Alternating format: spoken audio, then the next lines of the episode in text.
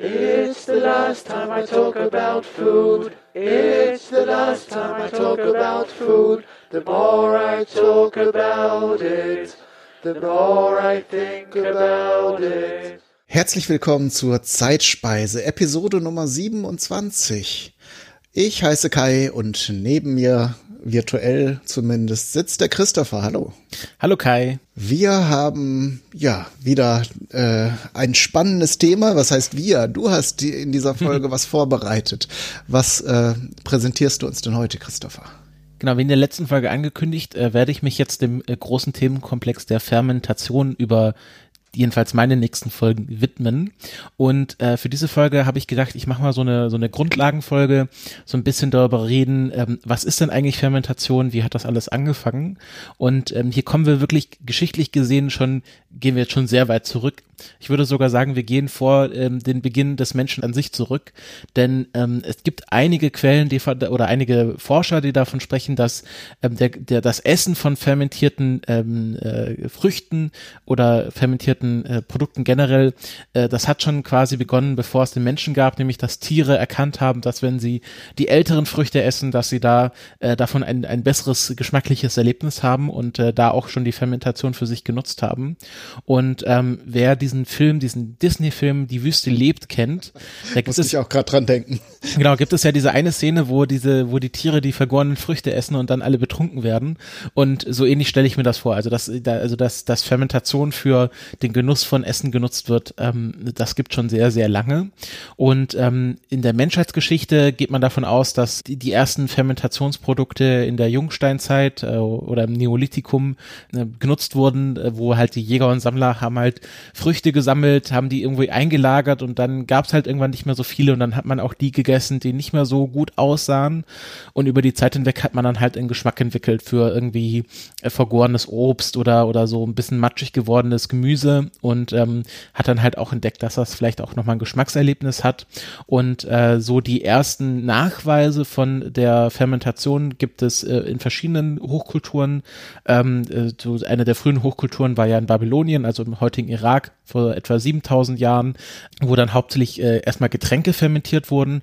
Also äh, man weiß das ja auch aus Ägypten, dass da sehr früh Bier gebraut wurde. In Ägypten war das dann etwa vor 5000 Jahren. Dann gibt es Nachweise in Mexiko vor 4000 Jahren und dann vor dreieinhalbtausend Jahren im Sudan. Und ähm, man merkt auch hier, wir haben hier äh, Irak, wir haben hier Ägypten, wir haben hier Mexiko, wir haben den Sudan. Also Fermentation ist was, was sich äh, mehr oder weniger gleichzeitig über die gesamte, in der gesamten Menschheitsgeschichte verbreitet hat und das macht macht auch Sinn, weil Fermentation muss man nicht machen. Man muss ja im Grunde einfach nur was stehen lassen und dann passiert das von selbst. So auf der Grundlagenebene, was Fermentation ist, da gibt es verschiedene Definitionen, aber ich habe jetzt mal hier einfach eine rausgesucht. Fermentation ist der chemische Abbau von organischer Materie in, ein, in die einfachen Bestandteile durch Enzyme, die durch Mikroorganismen wie Bakterien, Schimmelpilze oder Hefen produziert werden. Also wir haben äh, je, jedes Naturprodukt ähm, hat äh, Bakterien und Pilzen, Pilzsporen auf sich. Das ist also kann man gar nicht vermeiden. Ähm, die ganze Luft ist voll von Bakterien und Pilzsporen. Und in diesem Fall reden wir ähm, vor allem von äh, von ähm, Lactobacillen, ähm, also Milchsäurebakterien ähm, und von halt Schimmel, also bestimmten Sorten von Schimmelpilzen und bestimmten Sorten von Hefen. Hefen sind ja auch Pilze. Also ist ja auch so eine Untergattung von von Pilz, aber es gibt ja noch mal verschiedene Untersorten von Hefen. Und ähm, diese drei ähm, ja, Mikroorganismen, befinden sich halt, keine Ahnung, auf äh, Obst, auf Gemüse, auf Getreide. Und ähm, wenn man die halt arbeiten lässt, und das sind hauptsächlich ähm, anaerobe äh, äh, Mikroorganismen, das bedeutet, dass sie besonders gut funktionieren, wenn äh, kein Sauerstoff vorhanden ist. Also wenn man sie zum Beispiel in Wasser legt, dann fangen diese Bakterien an, sich zu vermehren. Und dadurch, dass die aeroben, also die Bakterien, die äh, Sauerstoff benötigen, dann abgetötet werden, haben die dann quasi den Vorteil und vermehren sich dann sehr, sehr gut in diesem Umfeld. Und deswegen passiert die meiste Fermentation auch in einer Flüssigkeit ähm, oder halt in der Eigenflüssigkeit. Ähm, also ganz oft wird bei Fermentation äh, so gemacht, dass zum Beispiel das gesalzen wird, so dass die irgendwie bei Kohl zum Beispiel die Flüssigkeit abgegeben wird und dass dann quasi das im eigenen Saft Saft so vor sich hin fermentiert. Und ähm, genau, dann vor allem die Bakterien, ähm, äh, diese äh, Lacto, Lactobakterien wachsen dort sehr, sehr gut. Und ähm, diese Bakterien machen dann aber diese Fermentation nicht selbst, sondern produ produzieren ähm, sogenannte Enzyme. Ähm, und das sind im Grunde kleinst ähm, Molekülketten, also ich glaube, Lebewesen kann man da nicht mehr so richtig sagen. Ähm, es ist fast schon ein, ein chemischer Prozess, der halt ähm, die komplexen Kohlenhydrate, also Zucker, zum Beispiel nimmt und aufspaltet und daraus dann ähm, einerseits Kohlenstoffdioxid macht und dann halt ähm, auch äh, Säure, also saure Verbindung produziert. Und ähm, das ist halt äh, auch der Hauptvorteil, den man halt durch Fermentation hat, dass im Grunde Essen schon vorverdort wird. Denn was passiert bei uns im Magen? Nichts anderes. Bakterien produzieren Enzyme, die halt bei uns im Magen was verdauen. Deswegen, also man spricht ja immer von einer gewissen Darmflora und ähm, der Mensch könnte nicht überleben, wenn nicht bestimmte Bakterienkulturen im eigenen Darm vorhanden sind, die Teile der ja, Verdauung übernehmen. Und das ist im Grunde der gleiche Prozess, der bei der Fermentation produziert. Und deswegen ist äh, Fermentation auch äh, oft äh, etwas, was halt Essen bekömmlicher macht, ähm, weil es halt schon Sachen vorab baut, sodass der Magen nicht mehr so viel zu tun hat. Deswegen wird das auch gerne in, ähm, also in manchen Kulturen in Babynahrung verwendet, weil die Babys noch nicht so eine ausentwickelte Darmflora haben und deswegen fermentiertes Essen besser äh, verdauen können und da, da auch weniger Energie selber aufwenden müssen, müssen, um quasi die Nährstoffe rauszuziehen und einfach mit weniger Essen äh, quasi mehr Energie rausziehen können, was ja gerade in Kulturen, wo Essen äh, hin und wieder knapp ist, ähm, sehr wichtig ist. Ähm, das Wort fermentieren kommt aus dem Lateinischen. Ferment, fermentiere oder fermentare ähm, bedeutet sowas wie kochen, weil ähm, die, in der Fermentation entsteht zum Teil Kohlenstoffdioxid, also bestimmte Gase. Und wenn die so hoch blubbern, dann sieht das halt so aus, als würde das kochen. Ähm, obwohl es gar nicht heiß ist, aber durch dieses Blubbern sieht das halt so aus und deswegen hat man diesen Prozess halt äh, Kochen genannt und äh, also die haben die Römer das Kochen genannt und deswegen sagen wir heute Fermentation dazu. Und ähm, dieser Prozess, also ihr merkt, das ist halt ein hochwissenschaftlicher Prozess, der hier stattfindet, irgendwelche Enzyme, Bakterien, Schimmelpilze, das kannte man vor 7000 Jahren gar nicht und das kannte man auch vor dreieinhalbtausend Jahren gar nicht. Ähm, und das ist im Grunde auch erst seit ein paar hundert Jahren bekannt, wie Fermentation eigentlich stattfindet. Deswegen gibt es sehr viele Götter die irgendwas mit Fermentation zu tun haben. Also ähm, man kennt ja zum Beispiel Dionysios oder Bacchus, also den Gott des Weines. Äh, und Wein ist ja auch eine Art von Fermentation. Ähm, und äh, in, in Ägypten äh, wurde dann Osiris auch ähm, quasi die Aufgabe zugeschrieben, dass Osiris das Bier braut, weil man sich auch nicht erklären konnte, wie aus ähm, dem, dem der Gerste dann Bier werden konnte. Ähm, und in Miso-Brauereien in Japan gibt es auch immer einen kleinen Schrein, äh, wo auch die Mitarbeiter sich täglich vor verbeugen und quasi dem lokalen Hausgottheit danken, dass, äh, dass hier das Miso gebraut werden kann, weil man halt sich wie anderen Naturereignissen früher nicht erklären konnte, wie das passieren konnte. Und ähm, genau, die ersten fermentierte Produkte waren halt Biere und Weine, ähm, weil das am einfachsten zu fermentieren war. Danach kam Brot und Käse und dann andere Milchprodukte. Ähm, und tatsächlich ist auch ähm, so die erste Brotbackkunst in Ägypten überliefert. Da hat man halt einfach ähm, das, da so den Schaum, der bei der Maische vom Bier entsteht, abgeschöpft und das in den Brotteig gemixt. Das gibt so Geschichten, dass das zufällig passiert ist, dass quasi äh, jemand nicht aufgepasst hat. Und dann hat man auf einmal gemerkt, aha, wenn wir hier diesen Schaum, der bei, der quasi bei der Maischegärung ähm, anfällt, wenn wir den abschöpfen und in den Brotteig tun und das ein bisschen stehen lassen, dann haben wir ein viel leckeres, aufgegangenes, fluffigeres äh, Brot auf einmal, das allen viel besser schmeckt. Und ähm, ja, so ist halt äh, Brotbacken entstanden. Und ähm, du hattest ja in der letzten Folge auch schon äh, erwähnt, dass die Mongolen sehr viel mit vergorener Milch gearbeitet haben. Ähm, dass es ja, ja in diesem Bereich auch sehr viel so ähm, Ayran und, äh, und äh, solche Sachen und Kefir entstanden sind. Ähm, und das ist ja auch eine Art von Fermentation. Und Fermentation spielt auch in solchen Kulturen eine große Rolle, wo viel ähm, also wo, wo sonst nur sehr stärkehaltiges Essen zur Verfügung war.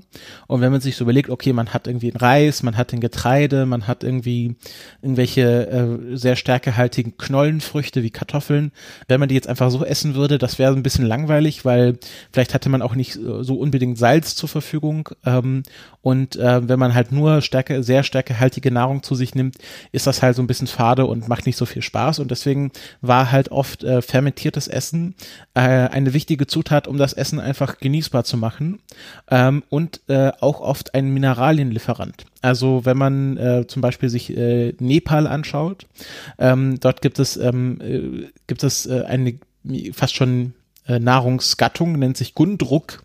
Und das ist einfach fermentiertes Gemüse.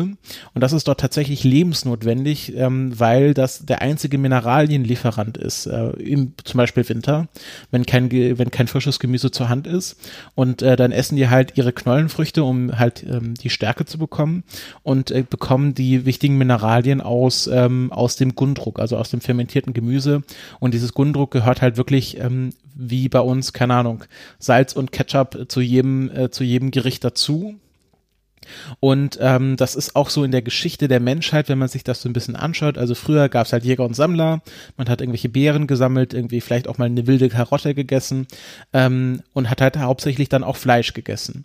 Und über das Fleisch hat man halt davor immer die wichtigen Mineralien bekommen, um, keine Ahnung, ähm, dass die Zähne gesund bleiben, dass man halt einfach die wichtigen Spurenelemente auch bekommt. Und dann ist der Mensch irgendwann sesshaft geworden oder hat angefangen, irgendwie Siedlungen zu bauen, Getreide zu kultivieren. Und dann haben sie angefangen, vermehrt Getreide zu essen. Und das Problem ist, wenn man sich nur von Getreide ernährt, dann bekommt man nicht mehr die passenden Mineralien. Und ähm, so, äh, dann hat man sich überlegt, okay, das ist irgendwas, hat was mit dem Fleisch zu tun. Wie kommen die Mineralien denn in den Fle ins Fleisch? Man hat sich angeschaut, was essen die Tiere? Aha, die essen auch nur Gras, aber die gehen auch an gewisse Stellen und äh, zum Beispiel lecken an so einem Stein. Und dann hat man mal sich diesen Stein genommen und hat festgestellt, okay, wenn wir diesen Stein malen und ins Essen tun, dann schmeckt das Essen viel besser und wir bleiben länger gesund. Und du darfst mal raten, was dieser Stein war. Natriumchlorid. Genau, Salz. Und ähm, das ist halt in der Menschheitsgeschichte ähm, ganz wichtig, diese Mineralienlieferanten. Und das ist so ein, dass man halt einfach Salz gefunden hat. Zum Beispiel die Seidenstraße äh, ist dadurch entstanden, dass die Leute einfach immer den Salzquellen äh, hinterhergegangen sind, also die, die quasi die Tiere bis ihre Salzquelle verfolgt haben, dort gesiedelt haben und dann immer bis zur nächsten Salzquelle und irgendwann trifft man sich halt und dann macht man Handel. Und so ist die Seidenstraße entstanden. Ähm, und äh, genau, und auch ein wichtiger Mineralienlieferant wären dann halt einfach frisches Obst und Gemüse, ähm, was halt die Mineralien aus dem Boden rauszieht und in die, in die Pflanze packt. Und wenn man halt im Winter keine frischen Pflanzen zur Hand hat, dann muss man halt schauen, wie man sie haltbar macht. Und das ist halt äh, vor der Erfindung des Kühlschrankes war das halt Fermentation. Und ist heute auch noch sehr wichtig, ähm, zum Beispiel im Sudan, da gehen Forscher davon aus, dass ähm, bis zu 65 Prozent alles Essens im Sudan fermentiert wird und dass ähm, das vor allem in äh, Hungersnöten und Dürren wichtig ist. Und Sudan ist eines der trockensten Länder Afrikas und ähm, äh, dort passieren regelmäßig äh, große Hungersnöte und Dürren und äh, dort überlegen, überleben vor allem die Familien und die Stämme und Siedlungen, die halt vorher viel fermentiertes Essen eingelagert haben. Also dort ist es halt wirklich, wirklich äh, überlebensnotwendig, dass man halt äh, weiß, wie man Essen richtig fermentiert und äh, haltbar macht. Und ähm, das ist dann auch äh, oft ein Zeichen, dass das quasi so ein Krisenessen ist, dass zum Beispiel Familien, die im Sudan sehr reich werden, die hören auf, Essen zu fermentieren. Weil sie halt, also weil das halt ein Zeichen ist von Reichtum, dass man es sich leisten kann, kein Essen zu fermentieren, weil man ja durch, durch den Reichtum immer an frisches Essen rankommen kann, auch wenn das halt teurer wird, dadurch, dass halt einfach weniger ähm, vorhanden ist diese ganz oft ist Fermentation, das kennen wir auch in unserem europäischen Raum, ähm, was, was mit Bakterien gemacht wird. Was wir hier weniger kennen, ist die Fermentation durch Pilze. Ähm, da gibt es einen sehr bekannten Pilz, der nennt sich, ähm, äh, heißt im, im, äh, im, also der, der nicht wissenschaftliche Name ist Koji und äh, der wissenschaftliche Name ist Aspergillus flavus und ähm, das ist ein Schimmelpilz, mit dem der auf Reis gezüchtet wird. Und äh, das Spannende ist, das Schriftzeichen für Koji ist eine, Kom ist eine Kombination aus den Schriftzeichen für Reis und für Blume. Also es ist quasi eine Blume, die auf Reis wächst da wird halt einfach Reis genommen, gekochter Reis, der wird dann quasi mit so dieser Pilzspore ähm, infiziert oder ähm, äh, im Englischen sagt gibt es dieses schöne Wort inoculated, also quasi so geimpft sozusagen.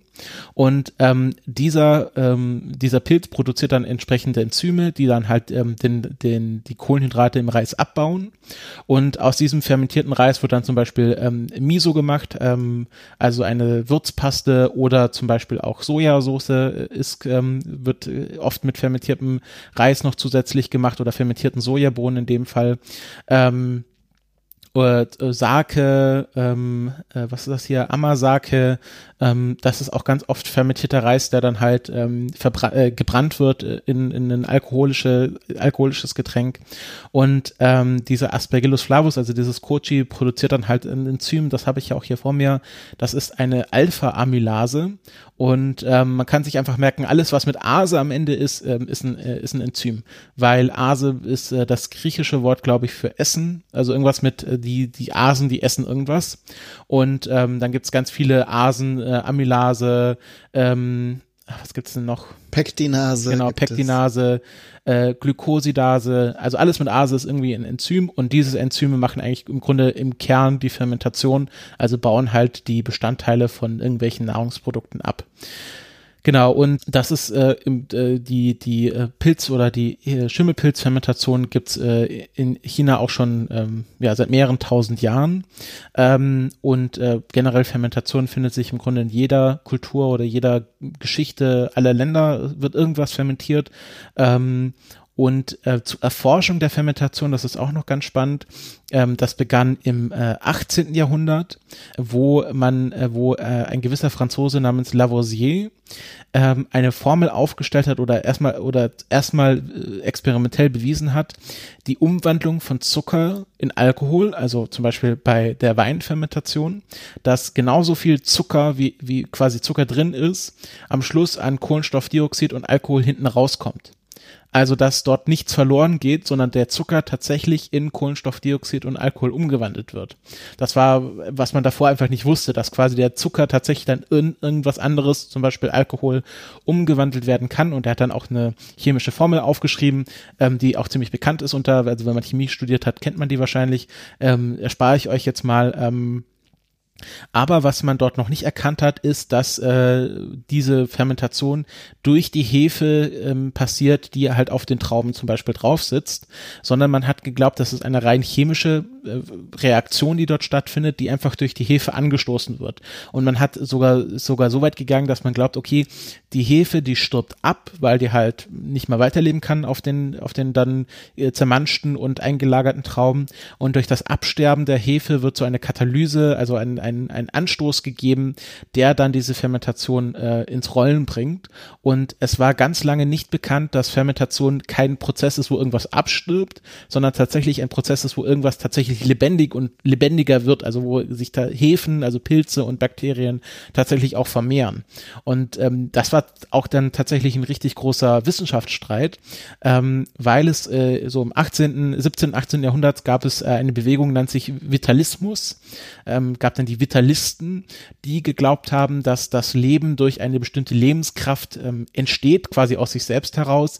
Gibt da irgendwie so, so bestimmte Lehren, irgendwie das Chi, das Ki, das Prana, so gerade in asiatischen Kulturen ist das ja immer noch sehr weit verbreitet äh, in der in der Allgemeinvorstellung. Und die Vitalisten haben gesagt, ah, diese Forscher, die wollen da irgendwelche chemischen Prozesse sehen und ähm, da, da so kann man das Leben gar nicht erforschen, sondern man muss das Chi immer mit einbedenken und das das das kann man nicht naturwissenschaftlich betrachten. Und da gab es natürlich die auf der anderen Seite die Forscher, die so die Physiker, die Chemiker.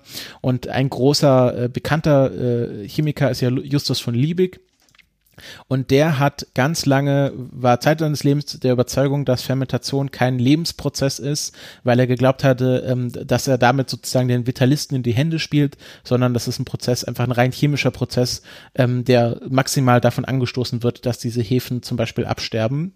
Und wer dann schlussendlich bewiesen hat, dass Fermentation etwas ist, was durch Bakterien und Pilze verursacht wird, ist Louis Pasteur ähm, der 1860 das erste Mal wirklich experimentell und stichhaltig nachgewiesen hat, dass Milch durch Bakterien sauer wird. Und ähm, wir kennen das ja heute noch. Ähm, man kauft, wenn man Milch kauft, steht da meistens zwei Sachen drauf. Pasteurisiert. Also, genau, es ist homogenisiert und pasteurisiert. Homogenisiert bedeutet einfach, dass da keine einzelnen Bestandteile drin sind, sondern dass es eine ein, einheitliche Masse ist. Homo bedeutet ja gleich. Ähm, und pasteurisiert, ähm, das ist ein Verfahren, wo die Milch ganz kurz sehr erhitzt wird und dadurch alle Bakterien in der Milch abgetötet werden. Und ähm, dadurch ist die Milch einfach länger haltbar. Und es gibt ja dann ähm, auch die Haarmilch, ähm, die ja dann auch ungekühlt sehr, sehr lange haltbar ist, weil einfach keine Bakterien mehr drin sind. Und ähm, genau, das ist halt äh, diese, diesen Vorgang äh, die, der Milchsäuerung hat halt Louis Pasteur das erstmal 1860 nachgewiesen. 1880 hatte dann die generelle Theorie der Bakterien und Mikroorganismen ähm, aufgestellt und äh, hat dann auch ähm, nicht nur quasi die nützlichen Bakterien entdeckt, sondern auch die schädlichen Bakterien und war einer der, der quasi Mitentdecker der, der äh, so Funktionskette, dass halt, dass es einzelne Bakterien gibt, die einzelne Krankheiten verursachen, äh, zusammen mit Robert Koch. Äh, kennen wir heute, das Robert Koch Institut ist ja immer häufiger in den Medien und Robert Koch zusammen mit Louis Pasteur waren die Entdecker sozusagen der ansteckenden Krankheiten generell. Ähm, ich glaube, damals haben sie konkret an Anthrax geforscht und ähm, genau, Louis Pasteur ist einfach einer der wichtigsten äh, Chemiker äh, der Neuzeit, der halt wirklich äh, ja die die Mikrobiologie mitbegründet hat.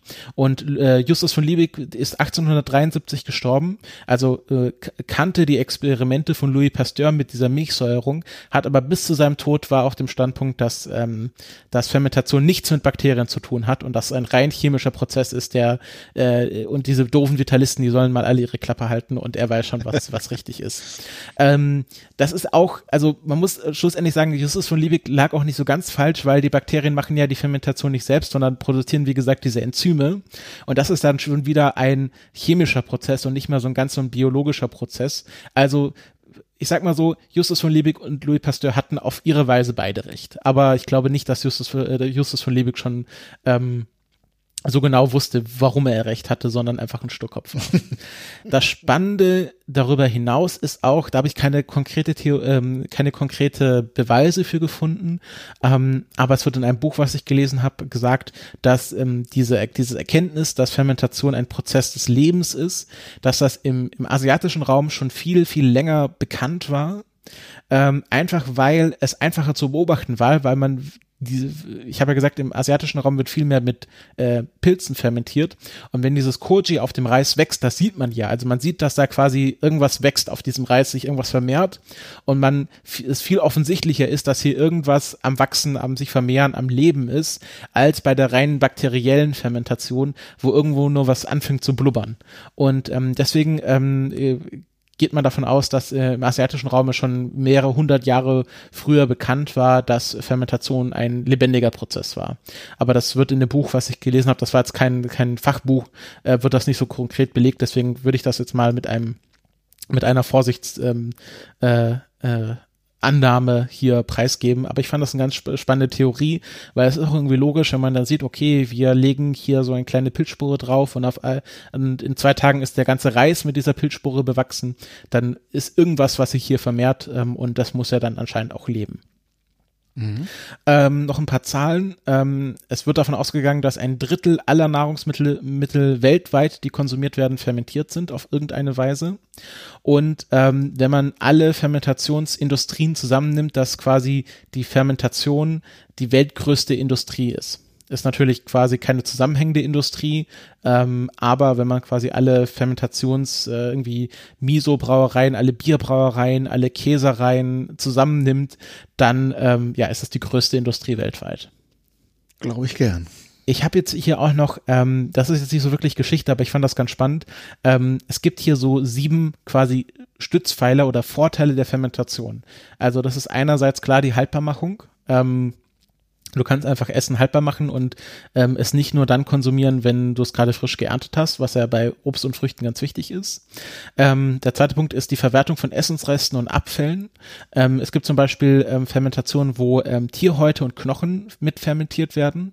Ähm, es gibt auch ähm, Fermentationen, wo äh, die, die Presskuchen von Ölgewinnung fermentiert werden. Also ich glaube, das ist auch wieder was Asiatisches, wo ähm, äh, irgendwie, äh, ich glaube, Reis oder Soja gepresst wird, um irgendwelche Öle rauszugewinnen oder Kokosnüsse geht das, glaube ich, auch, wenn man irgendwie Kokosnüsse presst und um Kokosmilch zu gewinnen. Also überall, wo irgendwas rausgepresst wird, dass es dann manchmal auch ist, dass man diesen Presskuchen nimmt und dann nochmal weiterverarbeitet in ein Fermenta Fermentationsprodukt. Ähm, der dritte Punkt, und das finde ich mega spannend, ähm, ist der Abbau von Giften. Ähm, es gibt zum Beispiel, ich weiß, weiß nicht, ob du das kennst, Kai Maniok-Wurzeln. Ja. Ähm, ich glaube, im Englischen ist es Cassava, wird es Cassava genannt. Ähm, mhm. Ist eine Wurzel, die ähm, auch als ähm, Nahrungsmittel benutzt wird. Das Problem ist, dass die rohe Maniokwurzel noch ähm, Cyanide enthält, ähm, die halt dann äh, zu Cyankali werden kann, äh, wenn man das konsumiert und ähm, ja, man daran potenziell wenn man es roh verspeist. Genau, wenn man es roh verspeist, ähm, ist es halt tatsächlich gesundheitsschädlich und deswegen ähm, wird das halt ganz häufig äh, fermentiert und ähm, dann gibt's ja auch alkoholische Getränke, die man daraus machen kann oder irgendwelche Pasten und äh, so ist das dann tatsächlich genießbar, weil halt die Bakterien ähm, in der Fermentation diese äh, Cyanide ähm, aufbrechen und in ihre Bestandteile belegen, die dann äh, zerlegen, die dann wieder konsumierbar sind und dann tatsächlich auch äh, schmackhaft und nahbar, äh, nährhaft sind. Und ähm, das ist äh, bei der Maniokwurzel so. Ich habe auch eine Geschichte gelesen, ähm, es ist jetzt mehr anekdotenhaft, wo jemand äh, gedacht hätte, er hätte im Wald wilde Möhren oder wilde äh, Karotten geerntet, ähm, war aber, ähm, wie heißt das im Deutschen, Hemlock, weißt du, wie das im, im Deutschen heißt? Oh, das weiß ich jetzt ähm, nicht. Schirling. Okay. Der hatte nämlich Schirling geerntet und hatte das aber fermentiert und ähm, er hat's gemerkt, also äh, anscheinend ist das, das, Gift im Schilling, ähm, äh, dass das, ähm, das äh, führt dazu, dass du, dass deine Augenmuskeln gelähmt werden. Das ist ein erstes Zeichen von Schillingsvergiftung ist, dass du deine Augen nicht mehr richtig bewegen kannst. Und ähm, in dem Buch wird dann berichtet, dass, dass dieser Typ, der das geerntet hat, ähm, auch gemerkt hat, er kann seine Augen nicht mehr so richtig bewegen, aber ist halt nicht dran gestorben. Und ähm, das wahrscheinlich daran lag, dass, so, dass der größte Teil dieses Schillingsgiftes ähm, äh, schon durch die Fermentation abgebaut wurde. Und meinte, so, so hat halt Fermentation mein Leben gerettet, weil sonst hätte er einfach rohen Schilling gegessen und ähm, kennt man ja von, ähm, von irgendwelchen antiken äh, Geschichten, dass dann Leute daran auch gestorben sind. Der Schierlingsbecher, ne? Genau, der Schierlingsbecher von Sokrates. Ähm, aber der hat es freiwillig getrunken. Ähm, genau, ein vierter wichtiger Punkt, ähm, und das kommen wir mehr in so den Sozi sozialen Aspekt, ist, äh, dass äh, Fermentation eine Einkommensquelle sein kann.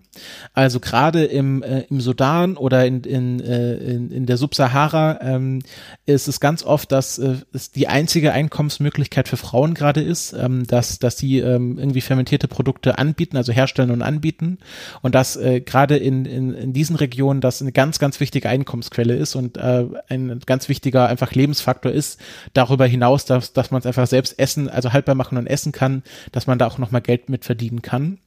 Der, der fünfte Standpunkt ist Verbesserung von Nährwerten. Ähm, Gerade ähm, B12-Vitamine, die ja vor allem für Vegetarier sehr schwer zu bekommen sind, weil das hauptsächlich im Fleisch drin steckt, ähm, dass äh, viele fermentierte Produkte einfach einen sehr hohen Anteil von B12-Vitaminen entwickeln oder abspeichern können und dass es einfach ein sehr guter B12, Vitamin B12-Lieferant ist und ähm, ja, dass, dass gerade Leute, die sich hauptsächlich vegetarisch oder sogar vegan ernähren, durch diese fermentierten Produkte diese wichtigen Vitamine noch bekommen. Und wie gesagt, ähm, ich hatte ja schon von der Mineralienlieferanten gesprochen, dass es in manchen Regionen einfach ähm, der einzige Weg ist, wie man bestimmte Mineralien bekommen kann, die man halt durch die stärkehaltige Nahrung, durch irgendwelche Getreiden oder ähm, äh, Knollenfrüchte nicht bekommen kann. Ähm, es hat natürlich äh, sechste Punkt medizinische Faktoren. Ähm, habe ich jetzt mir leider dummerweise kein Beispiel für aufgeschrieben, aber ähm, es gibt, äh, wenn ich mich da richtig erinnere, auch bestimmte medizinische Produkte, also Naturheilmittel, die fermentiert sind und dadurch nochmal ähm, äh, besser wirken, ähm, ja, habe ich mir jetzt normalerweise kein Beispiel aufgeschrieben. Und der siebte Punkt, der spielt wieder in dieses äh, Einkommensquellen-Ding rein, also dass ähm, es die sozialen Strukturen verbessert. Ähm, also dass die Herstellung von fermentierten Produkten ganz oft ein soziales Ereignis ist, wo viele Leute zusammenkommen, sich austauschen, irgendwie die Gemeinschaft stärken.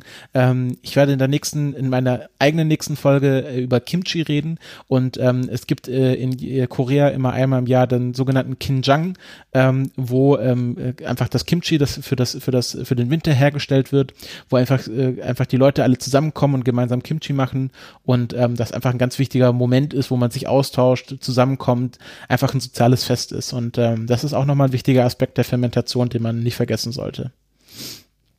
So, das war's zum Thema Fermentation. Wie gesagt, das ist jetzt erstmal eine grobe Einführung in das Thema. Und ähm, ich habe jetzt schon verraten, dass ich in meiner eigenen nächsten Folge über Kimchi reden werde. Und ich werde jetzt mal schauen, dass ich ähm, auch für die Folgen darüber hinaus ähm, Produkte vorstellen werde, die in irgendeiner Weise fermentiert sind. Ich vermute mal, da wird mir, werden mir die Themen nicht so schnell bei ausgehen. Ähm, Auf gar keinen Fall. Das noch als Literaturempfehlung, bevor wir dann äh, im persönlichen Teil dieser Sendung über Fermentation reden. Ähm, ein Buch, was ich sehr unterhaltsam fand, äh, war The Art of Fermentation von Sandor Elix Katz. Das ist so ein amerikanischer Fermentationsguru, kann man schon fast sagen. Ähm, der hat eine ganz coole, also nicht so cool, aber der hat eine sehr interessante Lebensgeschichte. Das, ähm, der hat in den 90er Jahren in New York gelebt, ähm, ist selber homosexuell und ähm, hat sich dann mit äh, tatsächlich mit HIV in, äh, infiziert und ähm, hat dann beschlossen, okay, irgendwie er hat jetzt irgendwie diese, diese Hiobsbotschaft damals noch bekommen und war jetzt irgendwie der Meinung, er muss jetzt irgendwie sein Leben umkrempeln und will jetzt nochmal was komplett anderes machen ähm, und hat dann beschlossen, dass er in eine Aussteigerkommune irgendwie im ländlichen, in den ländlichen USA geht und hat dort angefangen, Sauerkraut zu fermentieren. Und das hat ihm so viel Spaß gemacht, dass er jetzt, ähm, also er lebt immer noch ähm, und äh, gibt jetzt so Workshops, wo die Leute irgendwie mit ihm Sauerkraut fermentieren. Und ist halt so ein ganz bekannter Fermentationsguru und hat halt, glaube ich, mehrere Bücher auch jetzt schon geschrieben. Und ähm, eines, was in der Fermentationsszene immer wieder empfohlen wird, ist The Art of Fermentation. Das ist weniger so ein Rezeptebuch, also sind auch schon Rezepte drin, aber er schreibt eher generell über seine eigenen Erfahrungen mit Fermentation, über die Aspekte von Fermentation, also zum Beispiel diese sieben Punkte, diese sieben Vorteile von Fermentation, die ich gerade aufgezählt habe, stammen zum Beispiel aus diesem Buch oder auch diese Geschichte mit dem Schilling, der fermentiert wurde, ist aus diesem Buch und ähm, das ist sehr, sehr spannend, weil er auch auf die verschiedenen Unterarten eingeht. Also geht zum Beispiel irgendwie auf äh, Bierbrauen ein, auf äh, Sauerteig machen, also alles, was man mit Fermentation machen kann und erzählt halt sehr generell darüber, was man da so alles beachten kann, machen kann, ausprobieren kann und äh, versucht mehr so ein generelles Verständnis für die Fermentation zu erzeugen und weniger einfach stumpf äh, Rezepte aufzuzählen. Und das ist sehr, sehr spannend und wird einfach auch ganz oft empfohlen. Ähm, das zweite große Buch, äh, was, dann, was dann tatsächlich mehr eine Rezeptesammlung ist, äh, ist The Noma Guide to Fermentation. Äh, Noma ist ein sehr bekanntes Restaurant, ich glaube irgendwo in Skandinavien, Genau, in der De in Ko Kopenhagen. Äh, Nochmal, äh, genau, Kopenhagen. Ähm, und äh, das ist ein sehr bekanntes Restaurant, die halt sehr mit ausgefallener Küche arbeiten, sehr fortschrittlich sind, aber auch sehr viel versuchen, einfach nicht einfach ausgefallen zu sein, sondern auch mit den Produkten viel zu arbeiten. Und die haben halt ihre bekanntesten oder erfolgreichsten Fermentationsrezepte in diesem Buch gesammelt.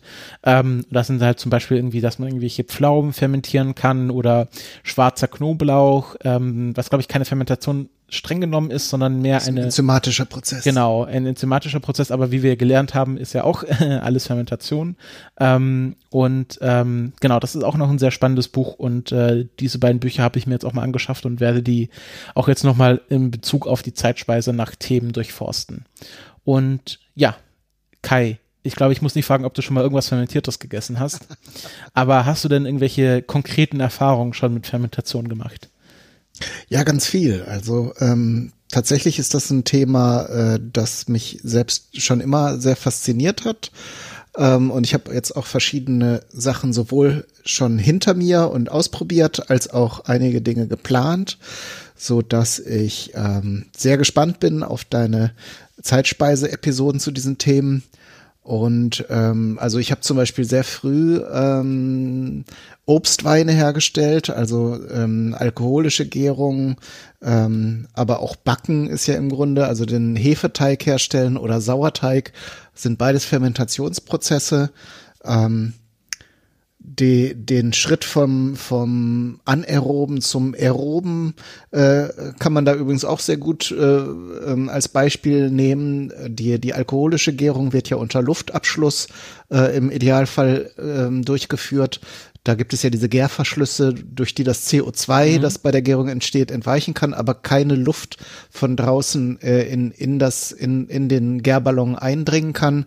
Denn wenn Sauerstoff in die äh, in Kontakt treten würde mit dem entstehenden Wein, dann kennen die Essigbakterien zum Beispiel äh, zum Zug, die aus diesem Alkohol in einem weiteren Schritt ähm, Essig herstellen würden. Mhm. Das kann man natürlich mit einer sogenannten Essigmutter dann auch gezielt machen, wenn man Essig als, äh, als Zielprodukt vor Augen hat. Aber wenn man natürlich anstrebt, Alkohol herzustellen, dann ist das äh, eher nicht erwünscht. Gibt's ja auch. Genau.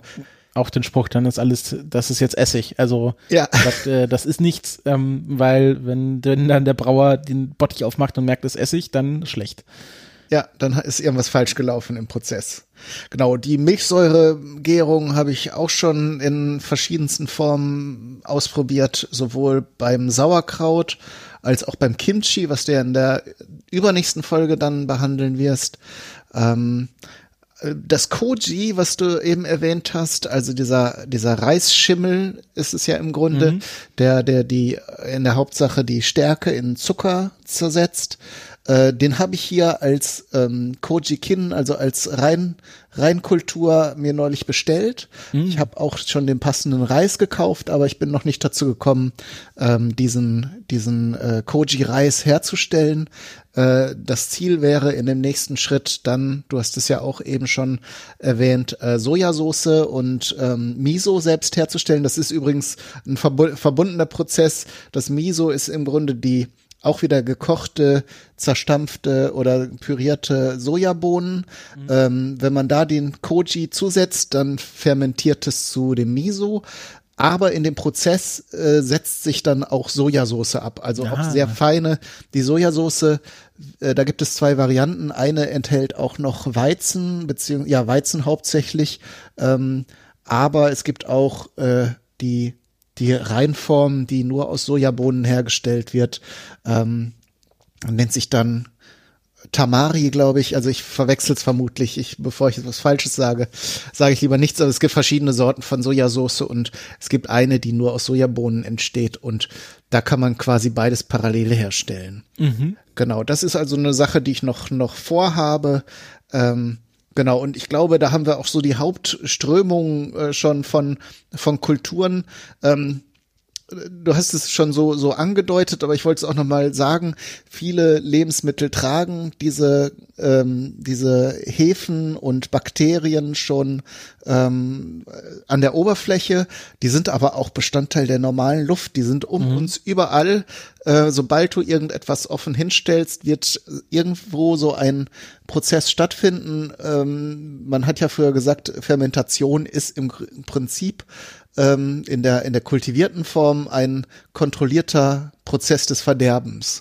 Also das sind natürlich Dinge, die auch von alleine passieren, aber wenn man die Bedingungen kontrolliert, wie mit bestimmten Gefäßen, beim Sauerkraut gibt es ja auch diese Steintöpfe äh, mit dieser Rinne oben, auch um, um äh, wo man Wasser reinfüllt, auch um das Eindringen von Luft ver, äh, verhindert. Also oder Salzen, Säuern und, und alle möglichen Dinge kann man kontrollieren, um die Fermentation quasi ähm, ja in die richtige Richtung zu lenken. Und da ist noch ein interessanter Punkt. Ähm, die Reinzuchtkulturen gibt es ja, wie ich jetzt eben beim Koji erwähnt habe. Die Backhefe ist auch ein gutes Beispiel, gerade aktuell zurzeit auch Aktuell, glaube ich, gibt es ein, ein, ein sehr großes Interesse daran, wie man Hefe wieder selber züchten kann. Gibt es ja schon Genau, wieder die beziehungsweise aus Trockenhefe sich äh, wieder mehr Hefe machen kann, weil im Grunde, wenn du einmal Hefe hast, wenn du es richtig machst, hast du dann unendlich Hefe. Genau, du kannst es immer weiter äh, vermehren. Ähm, und auch der Sauerteig ist ja im Grunde eine wilde Hefe, dann eben noch in Kombination mit bestimmten Essigsäure- oder Milchsäurebakterien. Ich glaube, Essigsäure sind es eher Bakterien, die dann eben für die Säuerung des Teiges sorgen. Auch das wäre quasi als Alternative zur Reinzuchthefe. Äh, es gibt auch für Weine verschiedene Reinzuchthäfen, äh, die, die dann eben verschiedene Charakteristika von äh, Weinen und eben auch eine hö- höhere Alkoholtoleranz aufweisen als die Backhefe, die ja im Prinzip verwandt ist mit dieser Weinhefe. Ähm, und, und auch Milchsäurebakterien, also oder, oder auch diese ja Milchsäurebakterien gerade in der in der Milchindustrie, ähm, wenn man Käse herstellt oder Milchprodukte, dann möchte man auch nicht so äh, Wetten abschließen, ob dann jetzt dieser große Bottich voll Milch dann Joghurt wird oder doch eher irgendwas irgendwas ganz Fieses. Äh, da setzt man natürlich dann auch die reinen Kulturen zu. Ja, also ich, ich denke, gerade wenn man in den industriellen äh, Aspekt äh, geht, dann muss man da schon schauen, dass da ein stabiles Produkt dabei rauskommt. Ähm, Ich will jetzt gar nicht zu viel über Sauerteig reden, weil ich denke, da werde ich auch demnächst mal eine Folge drüber machen. Ähm, ich habe jetzt das erste Mal bei mir jetzt einen Sauerteig angesetzt, äh, wie wahrscheinlich 80 Prozent aller Deutschen gerade Sauerteig machen, ist das fast schon ein Gag, dass man in der, in der Quarantäne Sauerteig ansetzt. Aber ich muss dazu sagen, ich habe mich auch davor schon mit, Fermenta mit Fermentation beschäftigt. Ich habe äh, letztes Jahr im Herbst damit angefangen, ähm, habe dann ähm, Kimchi gemacht, ähm, hatte aber leider nicht das richtige Chili-Pulver. Also da gehört ja auch dieses Scotch dazu. Äh, mhm. Werde ich in quasi meiner nächsten Folge drüber reden. Ähm, Habe ich mir jetzt tatsächlich bestellt und ich hoffe, wenn wir dann, ähm, äh, also aufzeichnen werden wir es ja dann bald, aber wenn, wenn ich dann, wenn dann die Folge draußen ist, vielleicht kann ich dann mal ein Folgenbild dazu zusteuern und äh, meine eigene sonst habe ich welches im Keller meine eigene Kimchi äh, Produktion da präsentieren ähm, Genau, und äh, das ist, ich finde das einfach, ähm, also ich mache das hauptsächlich einfach wegen dem Geschmack. Ähm, ich meine, äh, aktuell müssen wir uns ja in Deutschland keine Sorgen um Lebensmittelknappheit machen, auch wenn es so wirkt. Ähm, aber ich finde es einfach ganz spannend geschmacklich und ähm, ich, es gibt zum Beispiel Leute, wo du meintest irgendwie Milchsäure oder Essigsäure im Sauerteig. Es gibt auch Leute, die ihren äh, Sauerteig mit Milch füttern ähm, und äh, da nochmal andere, andere äh, Geschmack, Geschmäcker rauskitzeln. Ähm, und also Sauerteig ist eh, also da gibt's irgendwie Geschichten, wie die, wie die ersten Immigranten in die USA den getrockneten Sauerteig im Taschentuch mitgebracht haben, ähm, um quasi ihre Sauerteigkultur, die sie seit 1304 gezüchtet haben, mitzunehmen. Ähm, also das wird ein ganz spannendes Thema. Und ähm, ja, generell Fermentation. Ähm, es ist auch so, also was ich, ich weiß nicht, wie es dir ging, äh, als du angefangen hast mit der Fermentation, aber man hat dann doch schon Angst, dass man sich selber damit vergiftet, ähm, wenn man davor keine Erfahrung mit Fermentation gemacht hat. Also mir ging das nicht so, mhm. weil ich da sehr meinen Sinnen vertraue. Ähm, bei der Weinherstellung habe ich mir tatsächlich ein Fachbuch oder so ein, äh, so ein, so ein äh, Ratgeberbuch für Hobby-Winzer äh, besorgt, wo dann eben auch Hinweise standen, ähm, worauf man achten muss, wie sich bestimmte Weinfehler äußern. Und glücklicherweise muss man ja sagen, äh, so viel, viel äh, Entwicklung bei Fermentation, die merkt man in der Regel relativ schnell. Also wenn es nicht mehr fruchtig oder nicht mehr äh, angenehm säuerlich oder äh, bei der alkoholischen Gärung entsprechend alkoholisch riecht, sondern anfängt irgendwie fies oder muffig oder ähm, äh, unangenehm zu riechen, dann hat man schon sehr eindeutige Hinweise, dass da äh, was falsch gelaufen ist. Es gibt zwar klar immer äh, noch so ganz dezente oder unterschwellige Dinge, die da auch passieren können, aber dafür, also je mehr man sich darüber informiert und je mehr man auch äh, sauber arbeitet ähm, und damit verhindert eben, dass irgendwelche Keime von außen da eindringen können, desto geringer ist das Risiko eigentlich, dass man sich da den Magen verdirbt oder in irgendeiner Form vergiftet. Ja, ähm, also das ist, ähm, ich bin auch im Fermentations-Subreddit, äh, es ist eine, ein Quell von Inspiration für mich, wo so ganz viele Leute aufschlagen und sagen, ah, ich habe Angst, dass ich hier irgendwie Botulismus bekomme, weil die das irgendwann mal gelesen haben, aber Botulismus ist ja irgendwas, ist ja, also ist ja, ist ja wirklich eine Gefahr, aber eher beim Einmachen als beim Fermentieren. Ähm, können wir vielleicht auch nochmal drüber reden, äh, wenn man äh, zum, zum Einmachen kommen, wenn wir mit der Fermentation fertig sind. Ähm, aber das, das Gute ist ja, wie ich am Anfang erwähnt habe, wenn man einfach die, das richtige Umfeld herstellt, also äh, irgendwie eine Flüssigkeit, äh, also irgendwie den, den, den Kohl äh, in, im eigenen Saft einlegt, dann kommen die richtigen Bakterien von ganz von selbst, weil die falschen Bakterien gar keinen Spielraum mehr haben.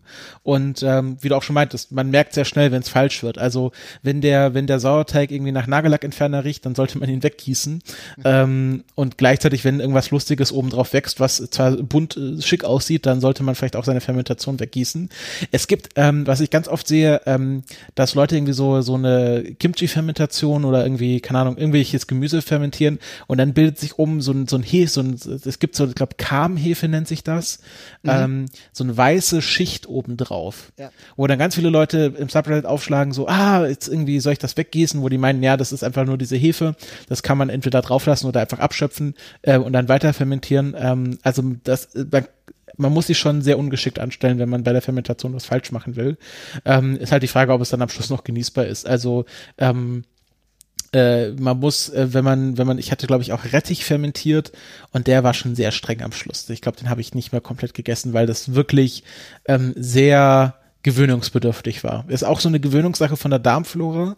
Man, man wird wahrscheinlich so ein bisschen so ein Magenkrummeln haben, wenn man wirklich das erste, erste Mal so richtig viel fermentiertes Zeug isst, weil sich natürlich auch die eigenen Darmbakterien auf die neuen Bakterien einstellen. Aber das Gute ist, so Bakterien sind sehr äh, tolerant und ähm, wenn man die lange genug mit den anderen Bakterien konfrontiert, äh, konfrontiert, dann freunden die sich auch an. Ähm, das geht sogar so weit, das wird in diesem Art of Fermentation Buch erklärt, ähm, dass Bakterien keinen festen Gencode haben, sondern sich aus äh, anderen Gencodes bedienen können. Also wenn die Bakterien merken, aha, da schwimmt irgendwie so ein Gen vorbei, was für mich ganz praktisch ist, also ich breche das natürlich jetzt runter, den Prozess, aber dass die das dann äh, quasi bei sich einbauen können und ähm, es im Grunde äh, ganz viele Bakterien gibt, die sehr adaptiv auf unterschiedliche Umgebungen reagieren, äh, weswegen klar in verschiedenen Regionen der Welt anderes Essen gegessen werden kann, wo die Leute dann äh, anders drauf reagieren. Also das erkennt man ja, wenn man irgendwie als Mitteleuropäer nach Indien geht oder nach generell nach Asien, dass man gerne mal ähm, Magenverstimmungen bekommt und wenn man dann lange genug sich dem Essen aussetzt, dann bekommt man keine mehr, einfach weil die Darmflora sich auf die neuen Gegebenheiten anpassen muss. Und ähm, ich denke, da sollte man auch keine Angst haben, wenn man so ein bisschen irgendwie das erste fermentierte Essen isst und dann so ein bisschen Magenkrummeln bekommt, einfach durchpowern und irgendwann, irgendwann hat man dann sich auch dran gewöhnt. Ich würde sogar behaupten, und da, da sind wir nochmal bei den medizinischen Aspekten, wo du jetzt kein Beispiel hattest, dass man seine äh, langfristig seine Verdauung sehr, sehr positiv beeinflussen ja. kann. Äh, gerade in Asien und, und in Japan steht da gerade vor, äh, vor allem, äh, was fermentierte Produkte angeht, da sind die Menschen ja durchschnittlich sehr gesund und werden auch recht alt. Und ich glaube, diese Ernährung mit äh, Fermentationsprodukten spielt da eine wesentliche Rolle. Also neben jetzt mehr, äh, sehr viel äh, Fisch und, und ähm, mhm. ähm, Meeresprodukte, aber diese, diese ähm, wenn man fermentierte Produkte isst, da ist ja, sind diese Kulturen ja noch lebendig und aktiv darin. Ähm, und ich denke, dass man da seine Darmflora auch dann gut äh, ergänzen kann. Mhm. Denn diese Prozesse, was du ja meinst, Verdauung ist ja auch nichts äh, anderes als äh, ähm, Lebensmittel, Nährstoffe in kleinere Einheiten verwertbare, für den Körper verwertbare Einheiten zu zerlegen. Und wenn man eben diese, diese Bakterien in seinem Körper äh, quasi ähm, äh, kultiviert, dann ähm, machen die da äh, teilweise ihre Sachen ja noch weiter. Mhm. Das ist zum Beispiel auch, wenn man äh, jetzt als moderner Mensch mit Antibiotika zu tun hatte, die machen ja dann auch gerade im Verdauungsprozess äh, Trakt ja. alles platt. Ja. Da empfiehlt es sich dann zum Beispiel auch, äh, so, so Milchprodukte wie Joghurt oder Sauerkraut zu essen, um eben dem, dem Körper wieder so ein bisschen Starthilfe zu geben. Mhm. Also wenn man jetzt diese, ähm, wenn man jetzt diese äh, ähm, Antibiotika-Sache äh, abgeschlossen hat. Ja, ja. Und dann kann man, kann man seine Verdauung quasi wieder, wieder neu starten oder nochmal äh, neu beimpfen äh, mit, mit äh, solchen Produkten. Mhm. Das ist zum Beispiel eine, eine ganz gute Empfehlung. Ja, also da, da spricht äh, Sandor Katz in seinem Buch auch tatsächlich drüber. Also ich hatte ja gesagt, er hat sich mit HIV infiziert ähm, und ähm, es gibt ja irgendwie so so Quacksalber, die dann sagen, alles Mögliche kann irgendwie alles andere Mögliche heilen und es gibt auch ganz viele komische Webseiten, die einem versprechen, dass man mit fermentiertem Essen HIV heilen kann. Da widerspricht er zum Glück vehement und sagt also, das ist Schwachsinn und er nimmt äh, auch äh, sehr starke Medikamente quasi äh, gegen äh, quasi, um den Ausbruch seiner Krankheit herauszuzögern. Das ist ja bei HIV so immer so ein, so ein Spiel, dass man halt sich infizieren kann, aber AIDS dann äh, lange, lange Jahre als Symptom dann nicht hat. Ähm, und er meint halt, ähm, dass er halt auch viele Antibiotika nehmen musste und ähm, dass ihm da das fermentierte Essen, also wie du schon gesagt hast, geholfen hat, um, um seine Darmflora wieder aufzubauen.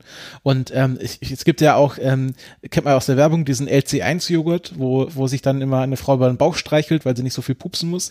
Ähm, und äh, dieses LC1, ist, wenn ich das richtig verstanden habe, ist ja auch eine bestimmte Lactobakterienkultur Mhm. Ich glaube, bei diesem Joghurt ist das tatsächlich nur ein Werbegag. Also ich glaube, der hilft jetzt speziell nicht so viel.